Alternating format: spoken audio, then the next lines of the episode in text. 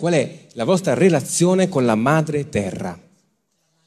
Primero que todo, les voy a pedir que se puedan poner las manos de esta forma, ahí en el lugar donde están. Prima di tutto vi chiedo di mettere le mani come le ho messe io, incrociate sul petto. Van a sentir una vibración fuerte. Ese es el corazón, el corazón de ustedes, pero también el corazón de la Madre Tierra. Sentirete una forte vibrazione, è il cuore, è il vostro cuore, ma anche il cuore della Madre Terra. Y al otro lado, donde sienten silencio, ahí está el espíritu, el espíritu que nos permite entender el mensaje de la Madre. Dall'altra parte, dove sentite il silenzio, lì c'è lo spirito ed è lo spirito che ci permette di sentire la Madre Terra. Para nosotros los pueblos indígenas y sobre todo para mi pueblo, la Madre Tierra, la Hitchawaya, es el todo. Es esa madre que nos provee el alimento, es la que nos da el agua sagrada, es la que nos da las plantas medicinales y de poder, y es la que nos recuerda cuál es nuestro origen, nuestro origen de creación. Por eso nosotros le entregamos a ella nuestra placenta al nacer y nuestro primer corte de cabello. Nuestra conexión con ella es constante, así como se siente el pulso, así como se siente el corazón vibrar. Per noi, per noi che per il popolo indigena che chiamiamo la terra la Icha Guaya, la terra è tutto, dalla terra ci viene da mangiare, il cibo, ci viene l'acqua sacra, ci vengono le piante medicinali e, e quello che noi offriamo alla terra lo facciamo per ricordare anche la, quanto è importante, per renderle omaggio. È alla terra che noi sentiamo, che dedichiamo ad esempio i primi capelli che ci, che ci tagliamo. Per noi la terra è fondamentale e vitale. Beh, ascoltando Ingrid, mi viene in mente un passo della Bibbia, quando Dio parla a Mosè e gli dice fermati e togliti i sandali, perché la terra che stai calpestando è sacra.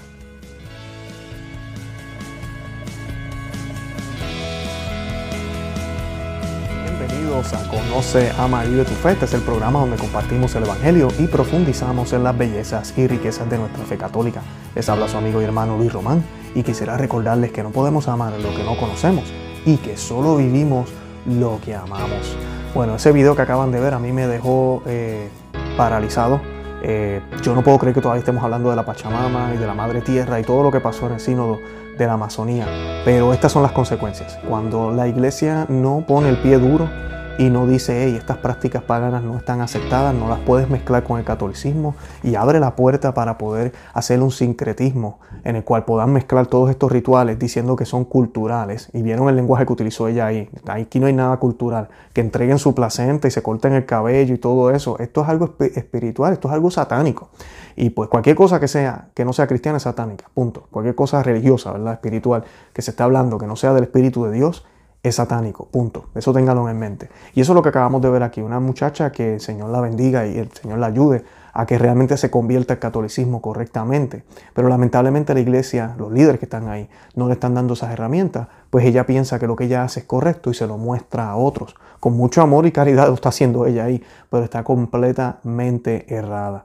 Y esto sucedió en el, el 14 de diciembre en, en, la sala de, en la audiencia de Pablo VI, esa sala de audiencia de Pablo VI en el Vaticano. Y fue un, un concierto que fue patrocinado por la Congregación del Vaticano para la Educación Católica, eh, como beneficio ¿verdad? Para, para estas eh, comunidades. La audiencia incluyó 5.000 personas y casi 2 millones de televidentes. So, esto fue visto por muchísima gente. Y además de esto, eh, el Papa Francisco dio una breve ¿verdad? direcciones o, o mensaje pregrabado. Él no estuvo ahí presente. Eh, o sea que esto sucede en ese momento y es triste verlo porque pues es señal de lo que está sucediendo en la iglesia. La iglesia, y cuando digo la iglesia no estoy hablando de todo el mundo que es miembro de la iglesia, pero en el Vaticano, Roma. Roma está apostatado. Esto es apostasía completa. Eh, en el Viejo Testamento podemos ver cómo Salomón comienza a mezclar sus relaciones judías y su religión judía con dioses. Y, luego vemos otros reyes haciendo lo mismo en el Viejo Testamento. Y luego en el Nuevo vemos cómo por estar coqueteando con Roma, eh, los judíos traicionan al propio Dios y lo mandan a matar. porque tenían miedo, ¿verdad? Por la política, por la paz, por todas estas cosas que hoy en día es exactamente lo que se predica. Hoy en día se nos habla de fraternidad de hombres, de unidad, de cómo lograr que todo el mundo sea feliz por su lado, y es exactamente lo que vemos aquí. Vemos que no se le quiere decir a nadie si está haciendo algo que está mal por miedo a ofender, por miedo a, a que no haya, a que haya discordia.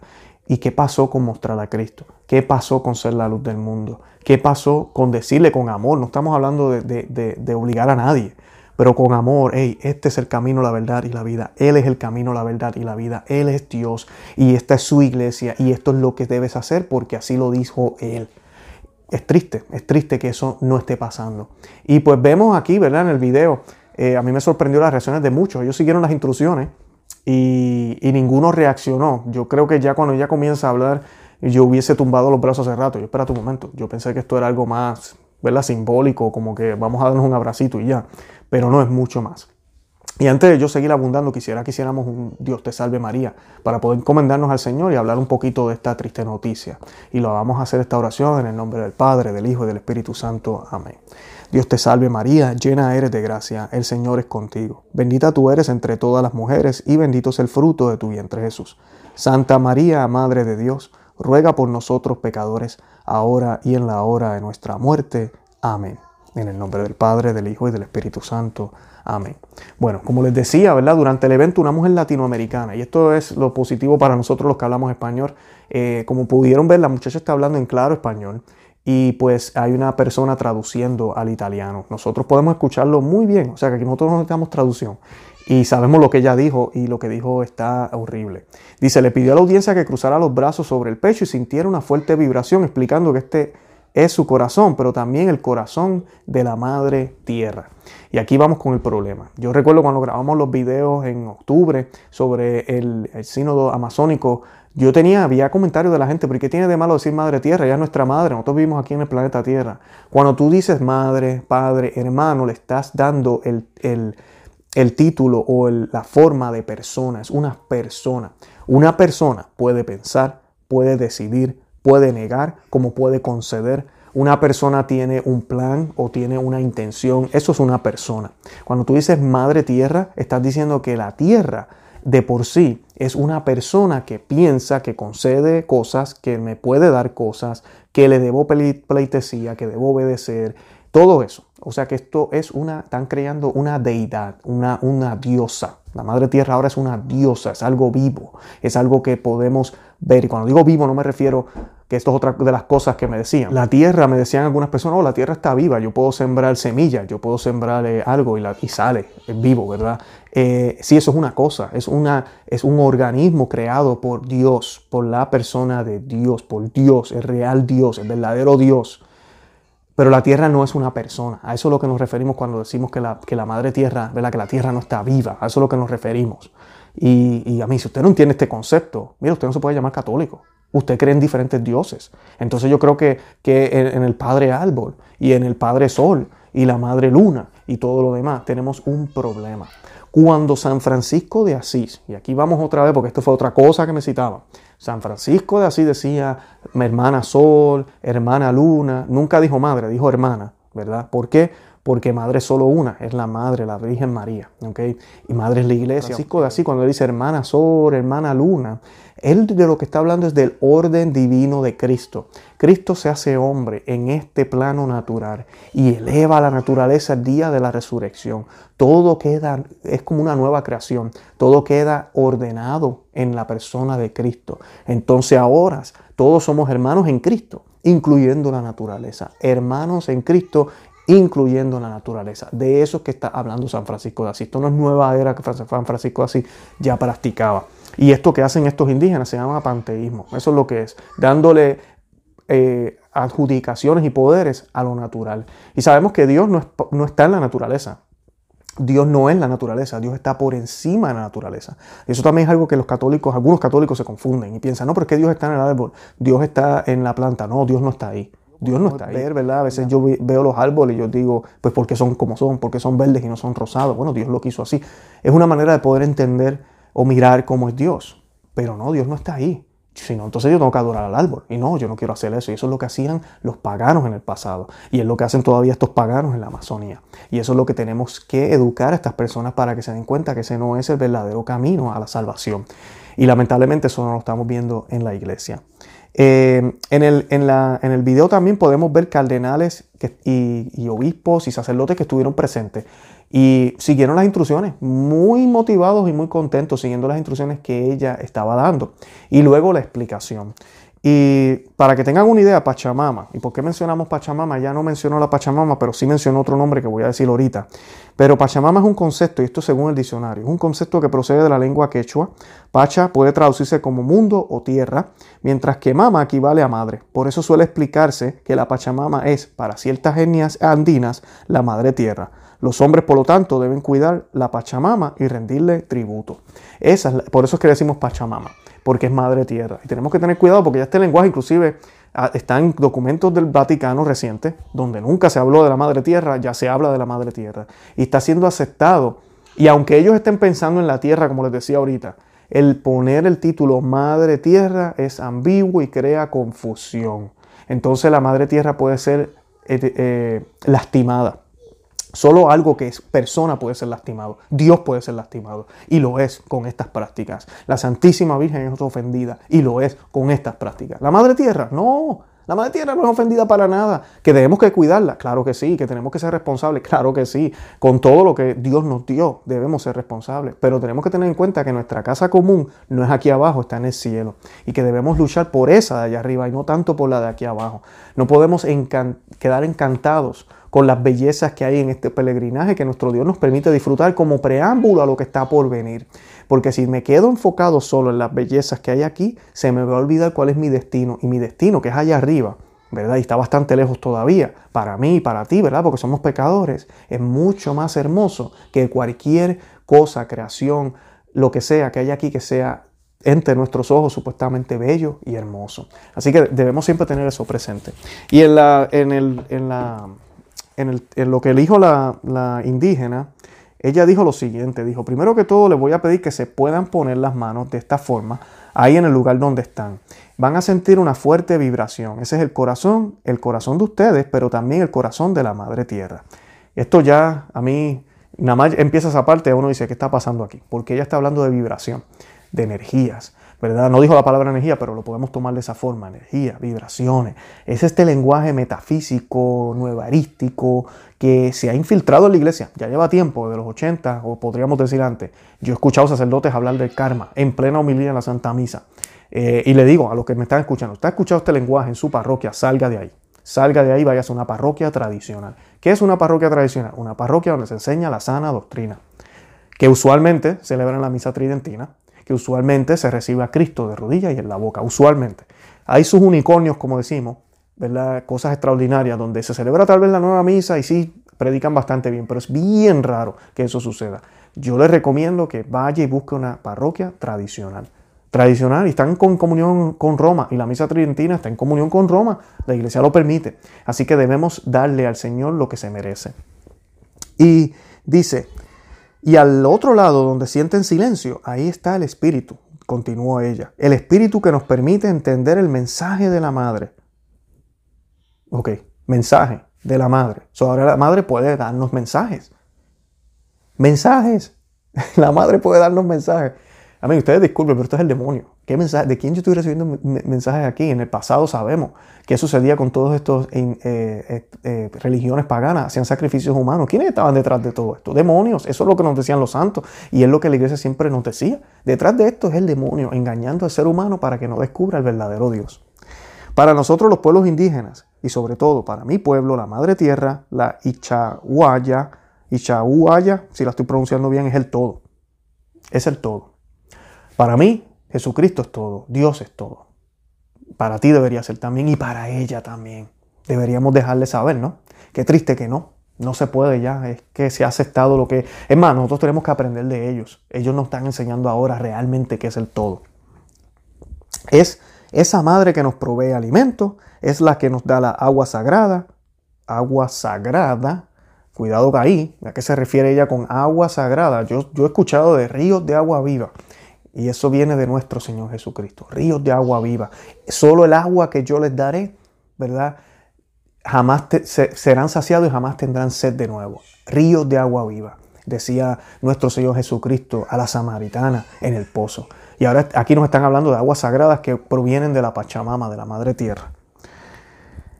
Es la que nos da las plantas medicinales y de poder y es la que nos recuerda cuál es nuestro origen, nuestro origen de creación. ¿Y cuál es el origen de creación de nosotros entonces? Parece que el Génesis se equivocó y la Pachamama, la Madre Tierra y estas culturas indígenas sí sabían desde antes de Moisés y todos los profetas y patriarcas y de que nos revelara nuestro Dios qué es real, cuál realmente es nuestro origen. Por eso, y esta es la parte que a mí me alarma, por eso nosotros le entregamos a ella nuestra placenta al nacer y nuestro primer corte de cabello. ¿Tú me vas a decir que esto es algo cultural? Cualquiera que esté pensando, esto es cultural, ¿estás seguro? Ofrecerle mi placenta, yo le ofrezco al Señor mi vida, yo le ofrezco a la Virgencita mi corazón, yo le ofrezco todo lo que soy a la iglesia. Eso es lo que debemos hacer, es lo que esa muchacha está llamada a hacer también. Pero nadie le dice eso, ella ofrece la placenta y el primer corte de cabello. ¿Por qué hacen eso? Esto es algo, esto es un ritual, esto es algo religioso. Yo me atrevería a comparar esto casi como venderle el alma al diablo. Es algo que tú haces para consagrarte a algo que no es el verdadero Dios. Así de sencillo, el verdadero Dios. Nuestra conexión con ella es constante, así como se siente el pulso y como se siente el corazón vibrar. Y volvemos con las vibraciones. todo el tiempo ya está conectada a Pachamama, a Madre Tierra. Todo el tiempo, todo está conectado. Eso dice el documento de Laudato Si del Papa Francisco. Todo está conectado. Quienes este, estos grupos han adoptado muy bien, han querido utilizar esa frase muy bien. Si se acuerdan, en la iglesia de Transportina, donde se les permitió a ellos hacer todos los rituales que hicieron dentro de una iglesia católica, Sí, todos los rituales indígenas que hicieron dentro de una iglesia católica, además de haberlo hecho en el patio del Vaticano con el Papa presente, eh, ahora ella dice que todo el tiempo está con, con ella, la Madre Tierra. ¿Sabe quién está contigo después que eres bautizado? Dios el Espíritu Santo, el Hijo, siempre y cuando vivas en gracia. Ese sí está contigo y ese sí es verdadero, ese sí existió, existe y existirá. Ese es el verdadero. Esto de Pachamama, Madre Tierra, déjenme decirle algo. Dice la Sagrada Escritura que todo pasará. Madre Tierra pasará. Nosotros pasaremos también, pero seremos resucitados el último día si estamos en Cristo. Y viviremos por la eternidad en la verdadera casa común allá en el cielo. Así que esto es lamentable. Oremos por nuestra Santa Madre Iglesia, oremos por los líderes, oremos para que salgan personas y hablen sobre esto. Esto está mal, esto no está bien. Y a mí, ¿sabes lo más que me preocupa? Los católicos enredados, claro que sí, me preocupan, los que están enredados. Me preocupan los protestantes que están afuera y tal vez quisieran venir a la iglesia católica y cuando ven esto dicen, uy, no, yo me quedo acá porque por lo menos acá le somos fieles a Cristo. Y tienen esa mala impresión cuando están errados porque en la iglesia católica le somos fieles a Cristo, le somos, le somos, nosotros somos fieles a Cristo. Más, no hay ninguna iglesia que sea más fiel a nuestro Señor que la iglesia católica. No hay ninguna. Pero lamentablemente la percepción desde afuera es como que, uy, esa iglesia está en crisis, mira todo lo que está pasando. Y sí estaremos en crisis. Hemos estado en crisis desde el primer día, desde los doce apóstoles uno traicionó al Señor, desde el primer día. Pero la iglesia siempre ha tenido la verdad. Y la iglesia siempre ha sido santa. ¿Por qué? Porque es católica, porque es, es, es ah, universal, porque nuestro Señor así lo prometió y porque ella es el cuerpo del Señor. Si la cabeza es santa, nuestro Señor es santo, la iglesia es santa también independientemente de las cosas horrendas que han pasado. A veces nos escriben, oh, pero y los pedófilos, oh, pero aquello. Mire, mi hermano, eso es una mínima parte de lo que es la iglesia. Y sí es mínima. Son graves los escándalos, gravísimos. Que la iglesia podría ser más claro que sí que ahorita mismo el liderazgo que hay en la iglesia de Roma no ha hecho lo suficiente, claro que sí, que simplemente piensan que esto es pedofilia nada más, mira, aquí tenemos un problema de homosexualidad también dentro de la iglesia, muy cierto, hay un problema de eso, totalmente de acuerdo, que hay que hacer algo, hay que hacer algo, claro que sí, totalmente de acuerdo, pero no son la mayoría de los sacerdotes, no me vengas a decir eso, no son la mayoría de los obispos, no me vengas a decir eso, la iglesia está llena de santos sacerdotes, de buenos obispos, y sí, también está lleno de malos obispos y de sacerdotes como los que vimos en este video, que no se atreven a reaccionar. ¿Saben la parte triste? Si se fijaron, esta parte no salió en español, el sacerdote que está con el micrófono dice al final que el, en italiano, pero se puede entender, si usted le da oído, usted entiende en español, cita el relato de la salsa. Cuando Moisés va y sube al, monte y está la salsa encendida y Dios le dice, quítate las sandalias, que la tierra que pisas es santa, es sagrada. Eh, y tratan, están tratando estos modernistas de utilizar ese texto como para implicarlo a toda la tierra en el planeta Tierra. Toda la tierra es santa y sagrada y tenemos que venerarla. Y están equivocados. ese pedazo de tierra ahí era sagrado, era santo, porque nuestro Dios, forma de zarza, de fuego, en la zarza, y se presentó delante de Moisés. Y por eso le dijo eso, para que Moisés reconociera la autoridad y la majestuosidad de su Dios, del verdadero Dios. Eso es todo lo que vemos ahí. No es que toda la tierra ahora es santa, para nada, para nada. Así que oremos por eso. Les invito a que visiten nuestro blog, conoceamavivetufe.com, que se suscriban aquí al canal, que compartan el video, que le den me gusta, que le dejen saber a otros que existimos. Estamos aquí Para, para servirles a todos ustedes. Eh, también nos pueden seguir por Facebook, Instagram y Twitter y estamos en todas las aplicaciones de podcast si prefieren eh, eh, o desean escucharnos. nada, los amo en el amor de Cristo y Santa María, ora pro nobis.